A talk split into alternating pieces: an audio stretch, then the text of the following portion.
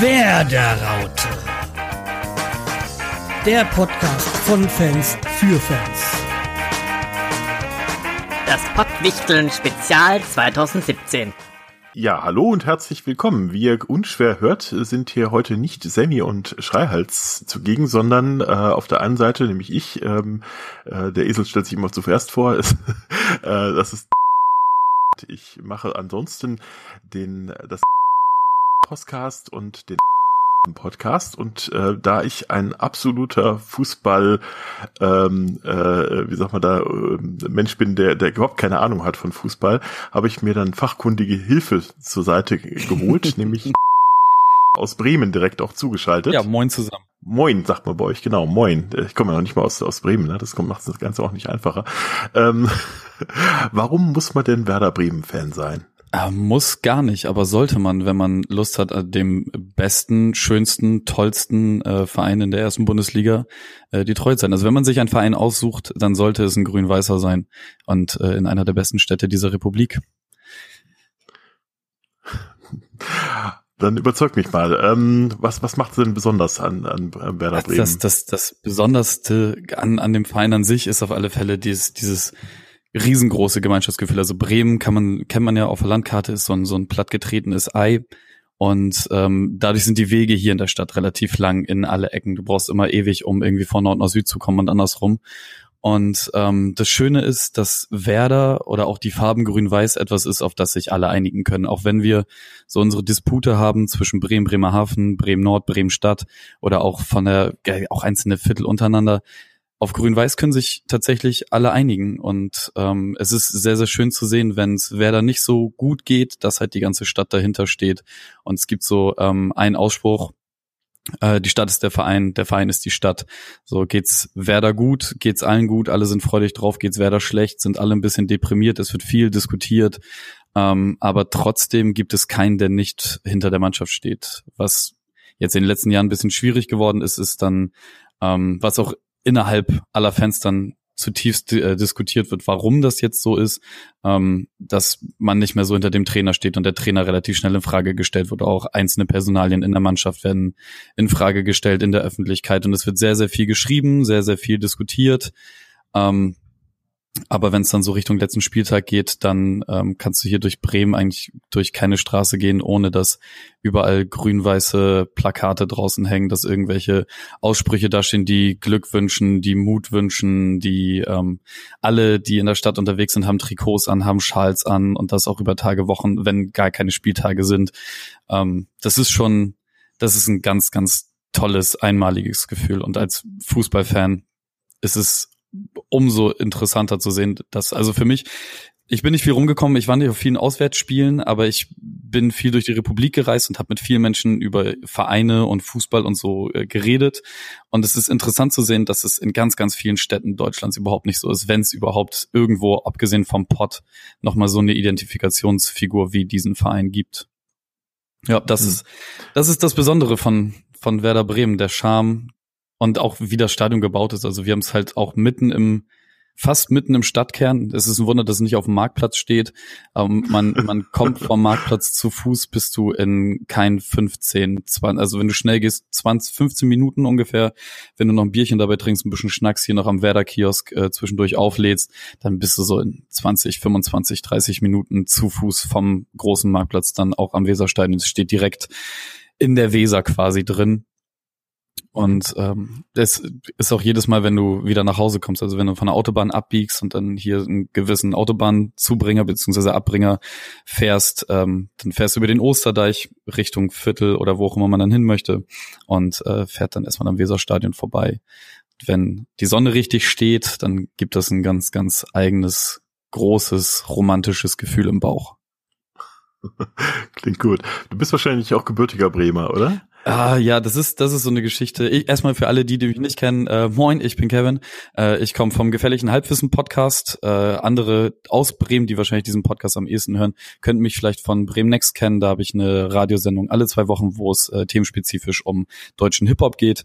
Und ähm, gebürtiger Bremer bin ich in der Theorie, äh, in der Praxis sieht es etwas anders aus. Ähm, meine ah, Eltern, meine Großeltern, die Großeltern meiner Großeltern sind alles gebürtige Bremer. Ähm, ich wurde, soweit ich das zurückverfolgen kann, auch in, in Bremen tatsächlich gezeugt, aber geboren wurde ich dann im schönen München, äh, weil mein Vater kurz vor meiner Geburt äh, ein nicht auszuschlagendes Angebot von BMW bekommen hat und dann da mit ähm, Frau und Kind und äh, Kind im Bauch runtergezogen ist. Und äh, dann haben wir drei Jahre da gewohnt. Meine Mutter wollte unbedingt wieder an äh, in Norden und welch, welch aus dem Süden. Und dementsprechend bin ich erst seitdem ich drei Jahre alt bin Bremer und laut Bremer hm. Tradition damit auch kein richtiger Bremer mehr. Denn Bremer bist du ah, erst okay. ab der dritten Generation. Ja. Deswegen kämpfe ich, kämpfe ich so ein bisschen mit, mit, mit, mit meinen äh, pff, antrainierten bajovarischen Wurzeln hier oben im Norden, aber ich glaube, man, man hört schon, dass die Schnauze sehr nordisch ist. So, da ist, da ist nicht viel von übergeblieben. Klingt auf jeden Fall so. Kannst du dich an dein erstes, ähm, deinen ersten Stadionbesuch erinnern? Ja, an den kann ich mich tatsächlich erinnern, weil der erst sehr, sehr spät in meinem Leben kam. Also bei uns in der Familie war es so, es ist, glaube ich, bei, bei, je, in, bei jedem Kind, ähm, wo, oder in jeder Stadt, wo Fußball irgendwie was Größeres ist, so, dass man eigentlich von der Familie weg direkt ähm, beigebracht bekommt, was der richtige Verein ist. Und meistens ist es halt der aus der Stadt, aus der man kommt. Und ähm, bei mir war das auch so. Meine Mutter war äh, früher, als sie jugendlich war, ziemlich viele in der Ostkurve. Das ist bei uns die Fankurve, wo alle Fans, also alle Heimfans stehen und wo dann auch bei uns äh, getrommelt wird und gesungen wird und wo sämtliche Interaktion herkommt. Und da war sie dann auch unterwegs mit Kutte und Aufnähern und hast du nicht gesehen. Das ist dann aber so übers Erwachsenwerden irgendwann weggegangen. Und mhm. ähm, da wir nicht sonderlich finanziell gut gestellt waren, als ich ein Kind war. Ähm, wir kommen halt aus so einem Bremen Nord. Alle Bremer werden, äh, wir kommen aus Blumenthal so, alle Bremer wissen, was das ist. Ähm, deswegen war ich als Kind nie im Stadion, wurde aber äh, doch sehr viel mitgenommen, irgendwo Fußball gucken. Und meinen ersten Stadionbesuch mhm. hatte ich, als ich 20 war, nee, gar nicht, mit mit 17 hatte ich meinen ersten Stadionbesuch, da war ich mit einem damaligen guten Freund Gunnar unterwegs, äh, der mich, weil irgendwer abgesprungen ist, äh, spontan mitgenommen hat. Und dann bin ich das erste Mal aus Nord komplett mit dem Bus in die Innenstadt gefahren. Das dauert so anderthalb Stunden ungefähr. Ähm, und auf dem Weg dann irgendwie ein, zwei Bierchen getrunken, dann ins Stadion gegangen und da war es dann das erste Mal so richtig doll um mich geschehen, was wer dann geht. Also als Kind immer mitgenommen, hatte auch irgendwie ein abgewetztes Trikot und äh, so ein Schal, den ich ewig getragen habe. Aber dann, als ich das erste Mal im Stadion war und mitbekommen habe, was diese Stimmung ist und dass das Spiel zwar wichtig ist, aber dass es noch so viel mehr darum, darum herum zu erleben geht. Ähm, ja, da war es um mich geschehen und dann war ich alle paar Wochen mal da, je nachdem, wann ich es halt irgendwie legen konnte. Dann war ich eine Zeit lang weg aus Bremen, dann bin ich wiedergekommen mhm. und äh, ab dann war es so, dass äh, ich ziemlich häufig im Stadion war, also die Zeit so zwischen, ich würde sagen, 22 bis, wie bin ich denn jetzt, 29, ähm, bis 27 waren geprägt von Stadionbesuchen und äh, Eskalation auf jedem Level. Okay. Das heißt, du hattest als Kind keine Werder-Bettwäsche, so wie Michael Ballack, wie ich gerade eben gelesen habe. Ähm, doch, tatsächlich hatte ich die auch. Ich hatte auch ähm, in, in, in einer der Wohnungen, in der wir gewohnt haben, hatte ich über meinem Bett, äh, es war so eine, so eine Dachschräge und da war auch ein riesengroßes äh, grün-weißes Werder W, die Werder-Raute. Ähm, von mir und meinem Vater zusammen äh, dran gepinselt. Ah, okay. Mhm. Und ja, Werder Bettwäsche irgendwie zwei, drei verschiedene bis ins, ins Jugendalter dann äh, verschlissen, äh, alles Mögliche. Es, also eigentlich war überall immer irgendwie Werder draus. Ich kann mich dran erinnern, dass ähm, wir auf jeden Fall auch ein, zwei Werder-Tassen hatten. So, ähm, bei Freunden sowieso mhm. überall Schals. Ich habe halt nie Fußball gespielt. Ähm, das muss man halt dazu sagen. Ich war eher eher der Handballer. Und äh, aber die Faszination für den Sport war schon immer da, also mit Freunden halt immer draußen gewesen, kicken und die hatten halt alle auch Trikots und Schals und mhm. also ne, es ist hier halt tatsächlich ja. allgegenwärtig, das Thema. Wie ist das eigentlich, äh, trifft, also Bremen stelle ich mir, ich war jetzt einmal einziges Mal in Bremen, es war, fand ich relativ überschaubar in der Größe her. Ähm, ist das so, dass man die, die Fußballer auch in der Stadt trifft oder ist das äh, eher selten? Gibt es das, dass sie so feiern dann nach den Spielen oder ja, es gibt, gibt sind die irgendwie ein, präsent? Ein paar, also in, in meinem äh, Freundeskreis gibt es so ein paar Geschichten, die immer mal wieder rausgeholt werden. Also man trifft die tatsächlich schon relativ häufig, auch beim Einkaufen oder man sieht deren Autos halt relativ häufig, wo dann auch die gerne die Spielerfrauen drinnen sitzen. Ähm, aber es gibt so, so ein paar Begebenheiten, ähm, eins zum Beispiel, dass man äh, Thorsten Frings irgendwann im, es gibt ja eine Großraumdiskothek, die nennt sich das Stubo, das sind so ähm, vier oder fünf Etagen mit unterschiedlichsten Musikgenres, die da bedient werden. Ähm, ist auch eine ziemliche Asi-Disco eigentlich. Aber okay. ähm, da waren sie halt auch irgendwie, ich weiß gar nicht mehr nach welchem Spiel die da feiern waren. Auf jeden Fall, äh, Kollege von mir steht an der Bar, hat halt irgendwie drei, vier, fünf Gläser in der Hand, will sich dann umdrehen und äh, von der Bar weggehen und rempelt äh, im Vorbeigehen dann einen Thorsten Frings an. Und äh, Thorsten fand das wohl gar nicht so lustig und dann gab's da wohl so so äh, ein arges arges Geschrei über drei, vier Köpfe hinweg. ähm, okay. Also man trifft sie schon relativ häufig. Also ähm, alle paar größeren Feiereien ist irgendwer zugegen, den man dann da treffen kann. Das ist ja, wie gesagt, die Stadt ist der Verein und die, der Verein ist die Stadt. Mhm. Sie sind hier genauso unterwegs wie alle anderen und es gibt auch gar nicht so ein großes Star aufgebahnt, wenn man die sieht. Also was halt mal passiert ist, dass dann irgendwer hinrennt und sich mal irgendwie eine Unterschrift oder ein Foto, mittlerweile eher ein Foto abholt. Aber eigentlich ist halt auch diese Bremer Mentalität einfach dieses, ja, lass halt machen. So, die machen das, ich mach das, ist alles gut. Mhm, mh, schön. ja, einfach ganz gemütlich und auch gerne, ja. vielleicht ist es auch nur in meiner Wahrnehmung so, vielleicht ist es in der Realität komplett anders und die werden ständig überrannt, aber jedes Mal, wenn ich irgendwo irgendwen davon rumrennen sehe, ist es tatsächlich einfach so, ja, der macht halt hier sein Ding, wird gegrüßt, dann wird mal mhm. gehupt, mal hier, mal das, mal kommt dann ein kleiner Junge, fragt irgendwie nach einem Foto, aber im Generellen ist das alles ähm, sehr gediegen und sehr gemütlich. Ja, ja, total. Ich hoffe, sie spielen nicht so Fußball. nicht so du, ab, äh, für die Leistung dieser Saison möchte ich da absolut äh, gar nichts oh, okay. zu sagen. Das ist gerade alles andere. Es ist gerade keine gute Zeit, Werder-Fan zu sein, aber ähm, auch das werden wir gemeinsam überstehen. Mhm. Sonst können sie ja wieder zurück zum Tau ziehen. Ich habe gelesen, die sind ja äh, der Legende nach gegründet worden von 16-jährigen Schülern, die ähm, einen äh, Tauzieh-Contest gewonnen haben und dabei einen Ball erhalten haben. okay. haben dann das erste Fußballspiel dann äh, am, am Stadtwerder gemacht und deswegen haben sie dann die, diesen Namen übernommen. 1899 soll das gewesen sein. Das mit der Zahl kann ich verifizieren, aber die, die Geschichte kann ich tatsächlich noch nicht. Das ist, das ist wahnsinnig schön. Mhm. So auch, auch, auch ne? ne? also wenn man sich heutigen Profifußball anguckt und dann die, die, diese naive Idee von damals, Wäre mhm. schon schön, wenn es wieder ein bisschen, alles ein bisschen ruhiger wäre. Bisschen, bisschen ruhiger wird, ne, ja, genau.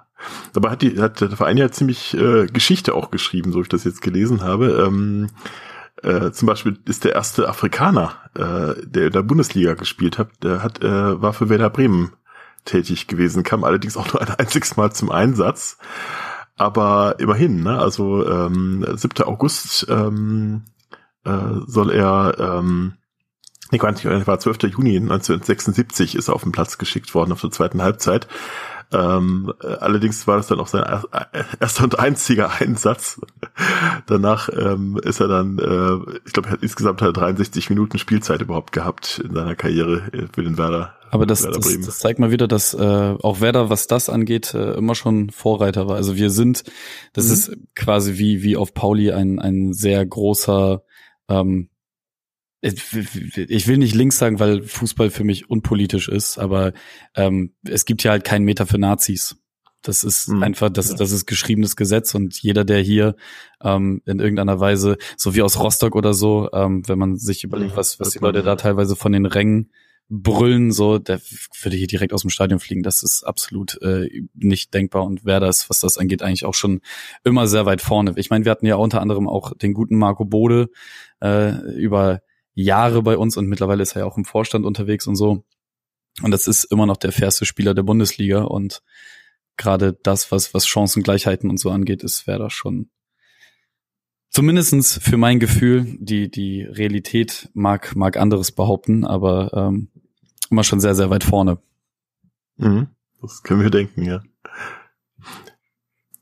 Wusstest du, dass äh, Werder Bremen äh, für die Form der heutigen Fußballtore verantwortlich ist? Wie, wie haben Sie denn das zwar, gemacht? Ähm, also auch nur indirekt. Ähm, beim Spiel Mönchengladbach gegen Bremen am 3. April 1971 ist nämlich beim äh, Schuss gegen den äh, gegen das Tor der Torpfosten abgebrochen. Und äh, es gab noch kein Ersatztor. Das heißt, ähm, die mussten dann das Spiel abbrechen in der 88. Minute äh, beim Stand von 1 zu 1. Allerdings hat dann das Sportgericht das als 2 zu 0 für Bremen gewertet. Und seitdem macht man jetzt überall äh, Holzto äh, die Holztore statt, äh, also statt Holztoren überall Aluminiumtore, damit das nicht nochmal passiert. Ja, was aber auch nicht geholfen hat, es gab ja, ich weiß gar nicht mehr, welches Spiel das war, aber Champions League war das doch, wo ähm, mhm. hinten auch Stimmt. irgendwas abgebrochen. Ich kriege das nicht mehr zusammen, das ist schon zu lang. Ja, und ich war zu klein. Ich glaube, es war in Madrid, es war in Madrid, glaube ich, ne? Äh, meine, irgendwie Madrid wird mir jetzt gerade durch den Kopf, aber es werden wahrscheinlich Wirklich? hier die beiden, die beiden echten Podcaster äh, dieses Podcasts, das wir hier feindlich übernommen haben. ähm, das werden die wahrscheinlich besser wissen als wir. Aber ich meine auch, das hat irgendwie ewig gedauert, bis die dann irgendwo aus dem Vorort noch irgendwo ein neues Tor angebracht haben. Ich erinnere mich noch dunkel. Ja, ich, ich weiß noch auf jeden Fall, dass man stundenlang vorm Fernseher saß und einfach nur dabei zugeguckt hat, wie da irgendwie tausend Techniker über den Platz gerannt sind und immer mal wieder irgendwer irgendwas getestet hat. Und äh, so anderthalb Stunden später so ging dann das Spiel los, als eigentlich geplant. Irgendwas ist noch in meinem Hinterkopf, aber wie gesagt, das mhm. ist genauso wie das Golden Goal damals bei der, ähm, das war die EM, gell, ähm, von Bierhoff. Ähm, mhm. Das habe ich auch nur noch mit, mit ganz tränigen, müden Kinderaugen im Kopf. ja, da war ich ein bisschen älter, aber ich habe es auch nur, auch nur so halb noch im Kopf. Ja. Das, das habe ich mir dann auch angeguckt, aber es ist, oh Gott, ist lang her. Wann war das? Äh, anno Dutze Mal, ja. ja, müsste, müsste, war das nicht 90? Egal, wir sollten hier nicht so viel mutmaßen und äh, offen, so, ja, ja, offen, offen wieder Fakten, dass Fakten, wir überhaupt Fakten. gar keine Ahnung vom Fußball haben genau. und ich einfach nur so großer Werder-Fan bin, ohne, ohne jegliches mhm. technisches mhm. Grundwissen oder Basiswissen Fußball. ja, ich habe auch nur ein paar, paar Fakten noch zusammengesammelt. Zum Beispiel, ähm, interessanterweise hat ähm, gehört, gehört Werder Bremen zu den drei Mannschaften, die überhaupt es geschafft haben, ähm, das Double Pokal und Meisterschale in einem äh, Saison mhm. zu bekommen. Ne? Ja. Ähm, äh, den einen wirst du wahrscheinlich sofort kennen, ne? Das ist natürlich die, die es immer machen. Die haben es achtmal geschafft, äh, der FC Bayern München natürlich. Über die, über die, das spricht man hier nicht aus. Es gibt noch einen anderen Verein, den man hier nicht ausspricht, aber äh, ah, ja, okay. die Bazis ja, ja. gehören schon dazu. Und der dritte ist übrigens der erste FC Köln gewesen, 1978. Das ist aber auch das Einzige, was sie sich auf die Fahnen schreiben können. Ich glaube auch. Wobei, äh, Köln ist ja so ein bisschen, ja, nee, Fußball ist in Köln, glaube ich, nicht ganz so hoch gehängt wie vielleicht bei euch in Bremen. Ne? Also äh, die mögen auch ihren Verein ganz gern, weil er so ein bisschen wie St. Pauli eben äh, so der der Meister der Herzen ist, aber eben nicht der nicht auf dem Platz. Nö, absolut. Aber ich ja, aber ich glaube, es ist nicht ganz so hoch angesehen, der Fußball, ähm, als in, als bei uns, äh, bei uns sag ich schon, war als bei jetzt in Bremen. Ne? Äh, wie die Kölner das selber sehen, weiß ich nicht, aber da, da, da gibt es auch schon ja. große Identifikationsfläche und die sind ja auch einfach ein, also sympathische, Klar. sympathische Leute. So und äh, ja. gerade auch durch, durch einfach so eine Straßenschnauze wie ein Podolski, der sich da mit ganz breiter Brust vor diesen Verein gestellt hat, hat er in, in, in meinem Herzen auch nur an Sympathie gewonnen. Aber das mhm. mag jeder für sich selbst irgendwie ausloten, wie, wie er dem gegenübersteht als Bremer bist du ja auch einfach, es gibt zwei Hassvereine und alle anderen existieren halt so. Mhm. Und dann kommt halt noch sowas wie, wie RB Leipzig, wo man äh, sich selber seine Gedanken zu machen sollte, aber ähm, mhm. Mhm. du, das sind. Ja, das hört man hier auch, kriegt man auch hier immer wieder mit, ne? Also weil die ja auch äh, ja, äh, das eine oder andere Mal in die Schlagzeilen geraten. Das mit Bierhofer übrigens äh, 1996. 96, ja, oh Gott. Da kam das Golden Goal. Ja, ja. Sagen wir hier. Oha, oha. Schnell raus recherchiert. Perfekt. Also schon nett. Also ich, ich würde auch mal gerne, ich bin noch nie selber im Stadion gewesen, aber ich, ähm, ich war mal äh, bei Eis, beim Eishockey des Öfteren mal. Und äh, da ist die Stimmung ja schon grandios. Ne? Also wenn da irgendwie Heimspiel ist äh, der, der, der Mannschaft, dann, äh, dann ist dann die ganze Stadt auf dem Bein. Aber wie gesagt, Fußball habe ich noch nie geschafft. Das sollte ich vielleicht mal machen. Das, es ist ein einmaliges Erlebnis. Also ich habe auch noch auf, auf meiner ähm, To-Do-Liste auf jeden Fall einmal äh, nach Dortmund reisen mhm. und mich da mit in die Wand stellen. Weil das ist, da stehen halt dann 20.000 Leute in einer Wand. Ja. Das, also unser, ja. unser Stadion wow. fast 40.000 Leute insgesamt.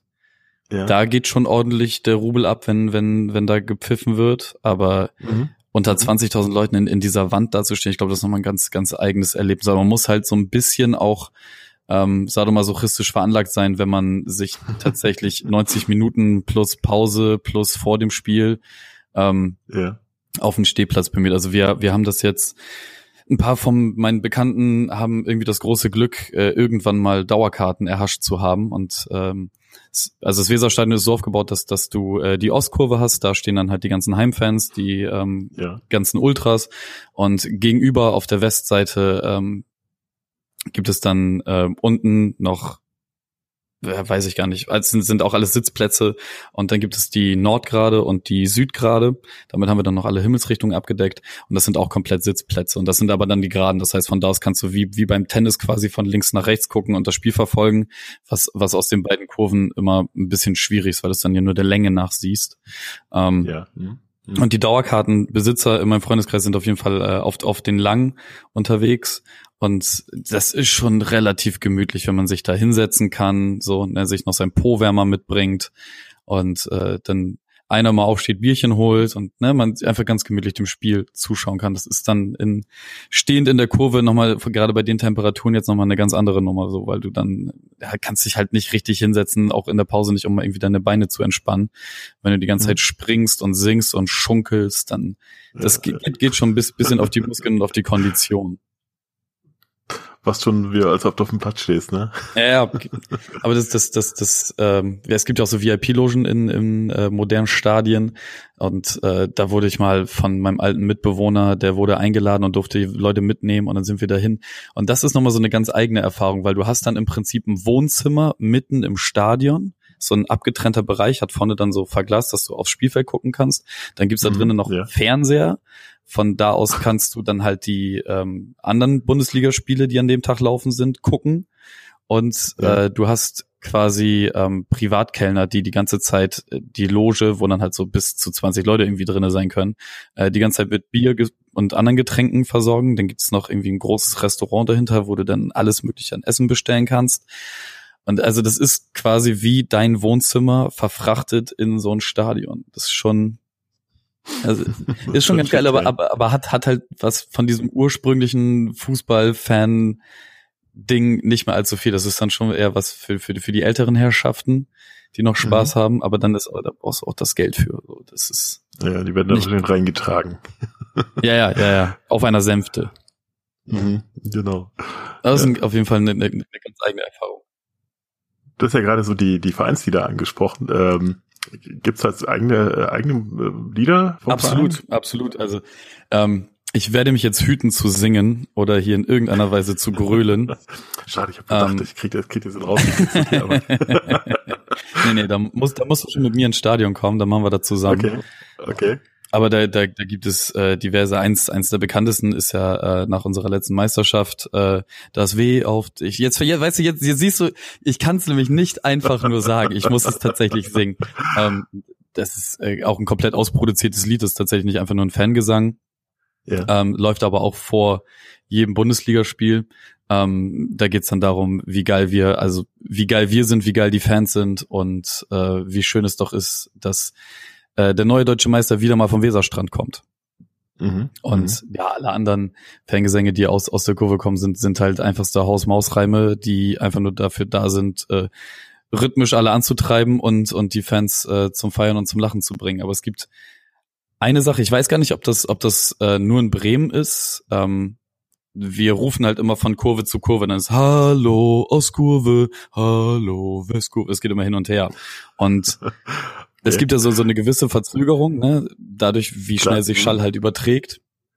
Und ähm, manchmal, wenn, wenn es richtig, richtig Energie ist im Stadion, dann ist es auch so laut, dass du es ähm, bis zu dem Marktplatz, von dem ich eben sprach, wo du so 20 Minuten, halbe Stunde zu Fuß es zum Stadion schaffen kannst, dass du es bis dahin halt komplett hörst und auch die Wechsel Wow. Sehr, sehr Ja. gut passen, weil es so laut ist, dass diese Verzögerung schon fast kein, kein, keine Rolle mehr spielt.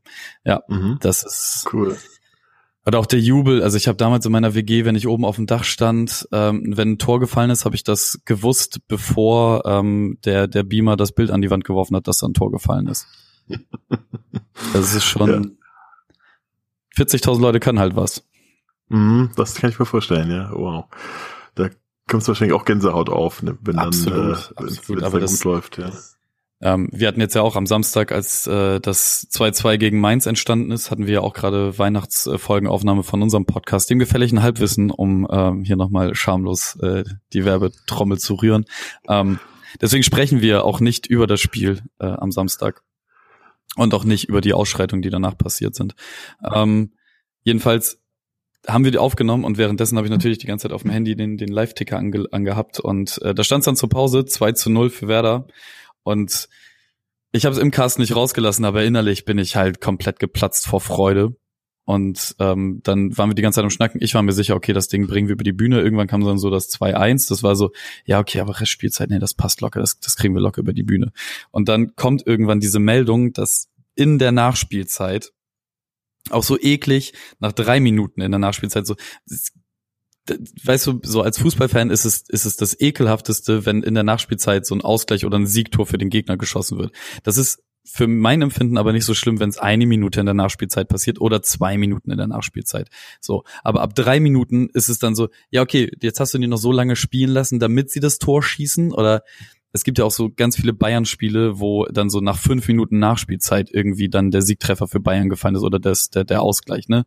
Und mhm, ja. da, da fragst du dich dann auch so, was geht in dem Schiri vor?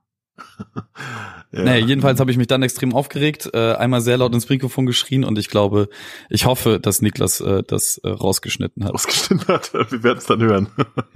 ja, es ist ja, was, was Fußball angeht, deswegen spielt es auch seit, seit ähm, knapp einem Jahr nicht, nicht, nicht mehr so die große Rolle, weil ich wirklich sehr ähm, energisch bin, was das Zuschauen angeht, oder aber auch das mhm. mich drüber ärgern oder das, ähm, das Mitfeiern. Und das ist irgendwann nicht, nicht mehr so gut gewesen für, für meinen Körper. Und deswegen muss ich, was das angeht, ein bisschen kürzer treten und darf nicht mehr ärztlich attestiert nicht mehr so viel Fußball gucken. Das ist ganz, ganz schwierig für mich, aber ich krieg das hin. Aber trotzdem checke ich natürlich immer die Ergebnisse, so das geht schon mit. Aber ja, klar, wenn ich dann halt nicht, nicht live dabei bin, um zu gucken, dann ähm, verkrafte ich das um einiges besser. ne, klingt gut. Also du hast auf jeden Fall bei mir die Lust geweckt, da mal äh, einfach mal ins Stadion mitzukommen. Wenn du in Bremen bist, glaub, äh, komm, ja. komm direkt mit und äh, wir, wir suchen uns ein Spiel. Auf jeden Fall. Mache ich gern. Aber du hattest, du Kevin? hattest ja noch so ein bisschen ja? ähm, so mit Trivia um dich geworfen. Es gibt äh, eine Geschichte von Wolf-Dieter Ahlenfelder. Hast du von dem jemals was gehört? Nee, noch nie. Das, ähm, genau, der hat, ähm, lustig, der hat sein, sein erstes Bundesligaspiel nämlich auch mit Werder zusammen gepfiffen. Ähm, aber das, was das Wichtigste an Wolf-Dieter Ahlenfelder ist, ist, dass er eine Partie am 8. November 1975, nämlich ähm, nach 32 Minuten abgepfiffen hat. Wie das denn? Er war einfach besoffen. Oh, okay. Er hat halt ein, ein, einfach wirklich, wirklich das Spiel nach 32 Minuten abgepfiffen und dann war er vorbei und ähm, er hat sich halt auch gewundert, warum jetzt alle irgendwie sauer auf ihn sind. und ähm, jetzt über die Jahre irgendwann kam es dann raus, so dass dass er ähm, ja, sich halt einfach gut eingegönnt hat hier auf der Wikipedia-Seite steht dann auch so nach eigener Aussage mhm. ein Bier und ein Malteser-Schnaps. Aber nach einem mhm. Bier und einem Malteser-Schnaps, ganz ehrlich, ja. da, da, kriegst du schon noch hin, das vernünftig zu pfeifen, das Spiel. Ja, und stell dir mal vor, irgendwie heutzutage im Profifußball pfeift jemand nach 32 Minuten ab. Oh Gott, ja, Schwierig. Ja, das, äh, das wird auch vom Sportgericht wahrscheinlich äh, ja. eine Annullierung bedeuten, nehme ich mal an. Ne? So, und, und 1975, da hat man das, glaube ich, alles noch nicht so ernst genommen. Lockerer, ja, da, genau. Da, genau, da war es, ja. auch dass er besoffen war, vollkommen okay. Aber genau, ja. Wolf-Dieter Allenfelder, das ist so ein, eine der bekanntesten Trivia-Geschichten, die, äh, mhm. die ich kenne und ich bin tatsächlich, also ich weiß nicht, mhm. ich weiß auch gar nicht, wo ich das her hab. Ich ja. musste mich gerade auch so ein bisschen rumgoogeln, weil ich mich nur noch daran erinnern konnte, dass irgendwann mal ein besoffener Schiri äh, ein Werder-Spiel zu früh abgepfiffen hat. Ja, ich habe jetzt gerade auch noch nachgeschlagen, ähm, er hat sich wohl mit äh, Paul Breitner auch während des Spiels ein nettes Wortgefecht geliefert. Äh, Paul Breitner hat ihm dann äh, vorgeworfen, er pfeife wie ein Arsch und Allenfelder hat geantwortet, Breitner kann es sein, dass du spielst wie ein Arsch. Ja, bitte. Das würde heute auch nicht mehr gehen, glaube ich. Oh, ich, ich weiß es nicht. Ich habe irgendwann mal so eine Doku gesehen von dem, äh, was, was, was die äh, Schiris so untereinander miteinander funken. Mhm. Ähm, gibt's irgendwo auf Netflix, habe ich auch gerade den Namen nicht parat, aber ist sehenswert. Ähm, okay. Aber und, und untereinander, ich, ich möchte echt nicht mhm. wissen, was, was so einem Schiri entgegengebrüllt wird, wenn er da mal einen Foul oh, falsch pfeift und die dann da alle auf ihn ja. zurennen und rumbrüllen. Ja, ja. So, da, da, musst du, da, da musst du schon ein bisschen schlagfertig sein, glaube ich, um gegen die ganzen ja. Ego-Schweine da auf dem Platz äh, dich behaupten zu können. Auf jeden Fall, das denke ich. Also äh, äh, alle Achtung, muss ich sagen. Also meine, wie gesagt, ich habe nicht so viel mit Fußball zu tun, aber ich, ich habe einen großen Respekt vor, dem, vor der Arbeit von Schiedsrichtern, weil die auch nicht viel verdienen. Ne? Also die machen das ja wirklich größtenteils ähm, als, äh, wie soll man sagen, aus, aus Leidenschaft. Und da muss man, glaube ich, schon ganz schön hart gesotten sein, wenn man das macht. Ja, du verdienst auf jeden Fall nicht so viel wie ein Spieler. Ähm, nicht. aber ich, ich glaube, das ist schon, also so, das ist ein gutes Beibrot, glaube ich. Ja, das schon, ja, ja, das schon. Aber wie gesagt, äh, du könntest ja mit der. Aber der Job deiner- ist halt scheiße. Ja. Also du bist halt für alle der Arsch. So, die, Genau, die Spieler genau. finden dich scheiße, die Fans von beiden Mannschaften finden dich scheiße, die Haustiere von den Fans finden dich scheiße, alle finden dich scheiße. Alle finden die Scheißen, genau. Du Jeder weiß, wo dein Auto steht. Ne? Ja, genau. So, du, du kannst halt als Schiedsrichter nur verlieren. Mhm. Deswegen tragen die wahrscheinlich schwarz. nicht, äh, in Trauer. Die ersten Spiele waren ja noch tatsächlich ohne, äh, ohne Schiedsrichter. Ne? Also Anfang des Fußballs war ja noch etwas sehr un, äh, ungeordnet. Da gab es auch noch äh, so 15 bis 20 Spieler pro, äh, pro Mannschaft. Äh, und das haben sie dann erst äh, ganz, äh, äh, ich glaube 1870 haben sie erst dann äh, diese ganzen Regeln aufgestellt, die wir heute kennen. Äh, das war damals alles noch etwas, etwas lockerer. Da wird ja bis heute noch so ein bisschen immer noch Feinjustierung betrieben an, an dem Ja. Regelwerk. Das stimmt. 1870 gab es zum Beispiel auch noch die Regel, dass du in den letzten fünf Minuten äh, der Spielzeit die gegnerischen Spieler treten durftest. Wie bitte? Äh, ja, ja. Da- Was das- sie heute das- quasi während des Spiels machen, das macht damals regulär. Aber das, das würde meiner Idee entgegenkommen, dass man ähm, Kampfsport und Fußball miteinander verbindet. Ja, So ein aber es ist ja eigentlich ursprünglich Kampfsport, ne? Also die, die italienische Variante, ähm, die, also das Calcio, Calcio Storico, das war so eine äh, Art äh, Nahkampf mit Ball im Arm. Also du könntest da also wirklich äh, alles einsetzen, äh, und Gegner zur Seite stoßen, da gab's regelmäßig Tote.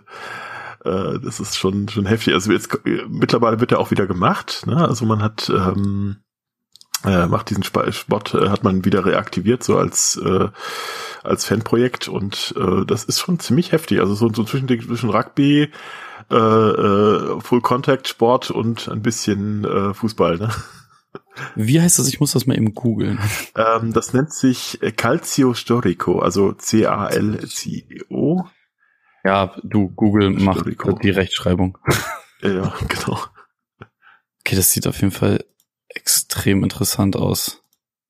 Ah, da habe ich mal irgendwann, ja, okay, das kenne ich. Da habe ich irgendwann mal irgendwo ein GIF gesehen. Das ist Mhm. auf jeden Fall ein unfassbarer Sport. Ja. Und die spielen dann einfach auf den Kirchenplätzen, ne? Also das war dann irgendwie so Riesenplätze, Ei, ei, ei. auf die die einfach in großen Mengen aufeinander zugelaufen sind. Und das ist auch ein Vorläufer vom, vom Fußball, sagst du. Das sind Vorläufer, ja, genau. Also ähm, wie gesagt, das äh, Fußball ist mehrfach erfunden worden. Es gibt in China gab es so eine Vorform des, des Fußballs, ähm, das schon relativ ähnlich war das dem heutigen Sport. Ähm, das aber irgendwann wieder Vergessenheit geraten. Dann eben diese ähm, in Frankreich, in Italien so eine Art Treibballspiele und äh, das dann dieser Storio, äh, der Calcio ist, glaube ich, seit dem 15. Jahrhundert äh, gibt's den schon. Also das ist schon, da sind so, so ersten Ideen sozusagen aufgekommen, wie, wie man sowas spielen kann. Aber den richtigen, der, der Fußball, den wir heute kennen, den gibt es äh, seit etwa 1846. Also gab es so die ersten, ersten Fußballregeln und ähm, ja, so die ersten Vereinsgründungen kamen dann relativ bald danach und äh, Ja, abgefahren. Schönes Spiel auf jeden Fall. Also Calcio Storico genauso wie äh, Fußball an sich. Wie bekloppt muss man sein, um sich da, aber okay. 1500, das waren noch andere Zeiten. Das war noch andere Zeiten. Das war ja noch so quasi so ein bisschen äh, Training, äh, Kampf, Kampf, Ja, ja. Äh, Vorbereitung, was ich, ne? Äh, dachten wahrscheinlich, wenn sie den Ball statt einem Schwert in die Hand geben, ist das vielleicht noch ein bisschen äh, humaner.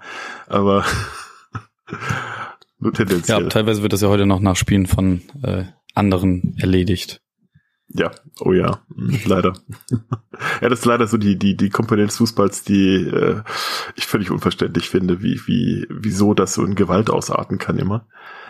Oder dass es dann auch diese Hooligans gibt, die eine Fußballmannschaften hinterher reißen, aber eigentlich nicht nur prügeln wollen.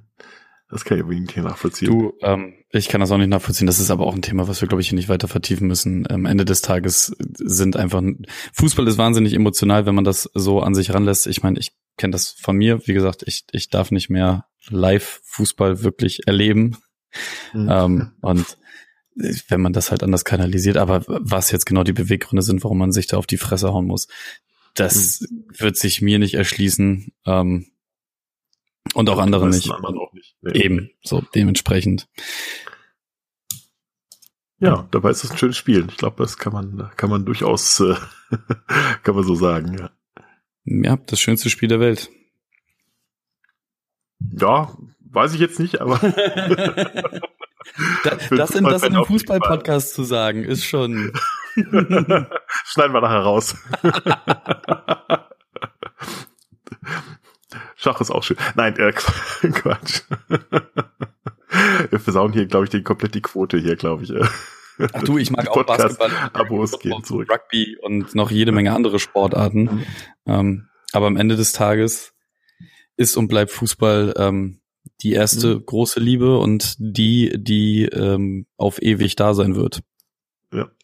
Also das kann, kann man nachvollziehen, weil es irgendwie, es ist ja schon, es hat ja was, ne? Selbst ich kann mich davon anstecken lassen. Also selbst ich gucke mir die, die großen Spiele äh, zumindest im Fernsehen an. Wie gesagt, im Stadion war ich noch nicht. Aber ich kann es nachvollziehen. Das ist ja auch, ähm, auch toll, Taktik und äh, äh, was ich erst so, lang, so langsam auch äh, so ein, ein, anfange zu verstehen, was da alles noch dahinter steckt äh, neben dem einfach nur auf dem Platz rumrennen. Äh, da ist ja noch so viel drin, wem erzähle ich das? Aber das ist, äh, dass man da eine große Faszination haben kann, das kann ich sehr gut Das ist immer die dümmste Aussage von, von Menschen, die gar nichts mit Fußball zu tun haben. Es sind auch nur ja, ja, 22 Leute, die den Ball hinterher rennen. So, ja. genau. Ja. Könnt ihr auch selber einen kaufen. Hat auch genau. genug Geld. ja, so. Auf, auf der ersten Ebene ist das vielleicht so, aber wenn man so ein bisschen, aber egal. Guti, machen wir, machen wir einen Sack zu. Machen wir, machen wir einen Sack zu, genau. Ähm, Abpfiff, würde ich sagen. Du, es war mir äh, eine, eine, eine große Freude, dass du mich eingeladen hast. Für äh, den ein oder anderen hartgesottenen Werder-Fan war das jetzt natürlich äh, dann eine Nullnummer, weil wem erkläre ich da das Werder-Dasein? Aber das ist richtig. Aber wenn wir, genau, für jeden, der, der erstmal quasi in den Podcast reinhören will und äh, wissen will, was es eigentlich mit Werder auf sich hat, kann man es ja, mein, mein, meine wütende äh, Fan-Brandrede einfach mal jedem vorspielen, der nicht, also vielleicht auch einfach jedem Hamburger mal vorstellen. Oder jedem Bayern. Ja. Oh, hab's das Wort wieder gesagt. Na schön. Danke, Kevin, dass du da warst. Ähm, ja, danke dir, dass ich da sein durfte. Wer mehr von Kevin hören will, der muss sich natürlich vor allem durchs äh, einfach mal in das gefährliche Halbwissen einschalten. Der ist äh, ganz, ganz viel äh, Dinge über Bremen, über Bremen hinaus und ganz viel über Werte zu hören gibt. ähm, ansonsten, wer was von mir hören will, äh, es gibt das geheime äh, Kabinett, äh, es gibt angegraben den archäologischen Podcast und ich mogel mich immer wieder in andere Podcasts hinein. Äh, da kann Kevin auch ein Lied von singen. Wollte ich gerade sagen, wie auch unserem. Ja, richtig, deswegen. Ja, vielen lieben Dank nochmal. Und ich hoffe, es hat den beiden ähm, echten Podcaster dieses Podcasts auch gefallen. Wir geben wieder zurück an äh, die ursprünglichen Podcaster und den Sendestudio und damit äh, schönen Abend euch. Hallo, Tschüss. ciao.